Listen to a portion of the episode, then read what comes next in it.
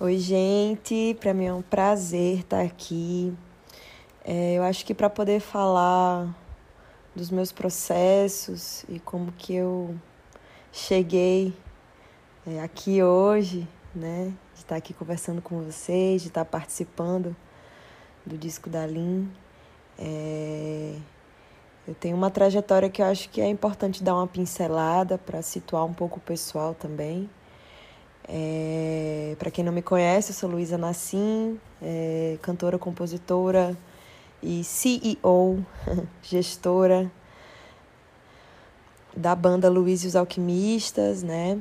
Eu sou potiguar e antes de estar tá surfando os algoritmos das plataformas de stream, é, antes de estar tá tendo a música como como uma possibilidade de expressão, de um alcance considerável e tudo mais. É, antes de estar fazendo música autoral, eu tenho toda uma trajetória na arte, né, desde a infância, é, passando por grupos de teatro, e acabei me encontrando no circo aos 17 anos. E aí me apaixonei e fiquei aí quase 10 anos imersa é, nesse universo mágico e cheio de possibilidades que é o circo, né? Eu sou acrobata aérea, né? Professora de tecido. Me apaixonei por essa linguagem. É, e decidi me especializar nela, dei uma viajada. É, as primeiras vezes que eu visitei, que eu tive a oportunidade de sair do Brasil, é, foi, foi através da arte circense.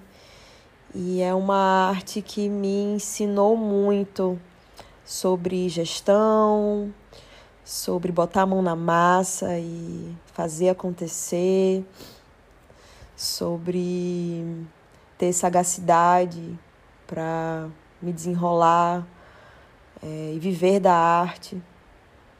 É, e para aprender muitas coisas, né? Nesses quase 10 anos é, dentro do circo, né? Dentro de grupos de circo e fora também, né? Criando, dando aulas. É, eu consegui fazer muitas coisas, né? É, desde, desde aprender a, a, fazer um figurino, por exemplo, é, maquiagem é, e as modalidades, né? Eu me especializei no tecido, mas fiz aulas de parada de mão, de acrobacia de solo, de outras acrobacias aéreas palhaçaria, humor, né? A arte do clown também teve muito presente nesse, nesse período da minha vida. E foi dentro do circo que eu comecei a cantar, né? O circo e a música estão muito interligados, digamos assim. E foi cantando para colegas, né, do circo se apresentarem, né? Foi fazendo trilha sonora para números quando eu cantei pela primeira vez, assim, para um público, né? E a partir daí as pessoas começaram a vir falar comigo, nossa, sua voz é muito bonita, que legal. Nesse momento eu fazia covers, né? Eu fazia versões. E a partir daí eu comecei a querer realmente dar vazão a essa a essa expressão da voz que eu sempre tive muito forte dentro de mim. Comecei a fazer barzinhos em Natal e logo de cara eu também quis cantar as minhas próprias músicas, né? Comecei a compor de maneira muito despretensiosa e foi assim que surgiu o primeiro álbum de Luiz e os Alquimistas. É, antes de fazer música autoral, eu já tinha essa vontade de ter uma banda. Eu gosto muito dessa coisa de de ter minha minha nossa nave espacial sonora E eu acho que a banda ao vivo traz uma possibilidade assim de ritual transcendental muito forte, não só nas apresentações, mas nos processos criativos, assim. Eu me sinto muito bem tendo uma banda, então eu criei essa banda, Luiz Alquimistas, no ano de 2015. É, enfim. E aí veio o nosso primeiro álbum em 2016, depois veio o segundo, 2017, e depois veio o terceiro, 2019. É...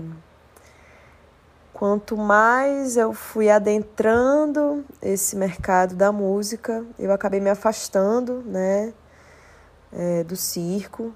Eu sou uma acrobata que está parada, com muita vontade de voltar.